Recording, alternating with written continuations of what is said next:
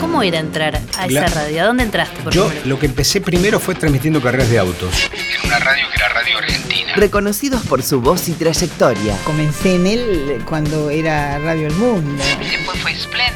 Y fui transcurriendo hasta que entré a Nacional y fueron los mejores años de mi vida, ¿no? Vidas de Radio, programa estreno, jueves, 23 horas. La radio comprende en el más cabal sentido de la palabra. Es democrática, es para todos. Vidas de Radio. ¿Quiénes estaban en el relámpago? Eran los actores del elenco Claro. de Radio El Mundo, que era muy importante. Vidas de Radio, con la conducción de Ana Gershenson.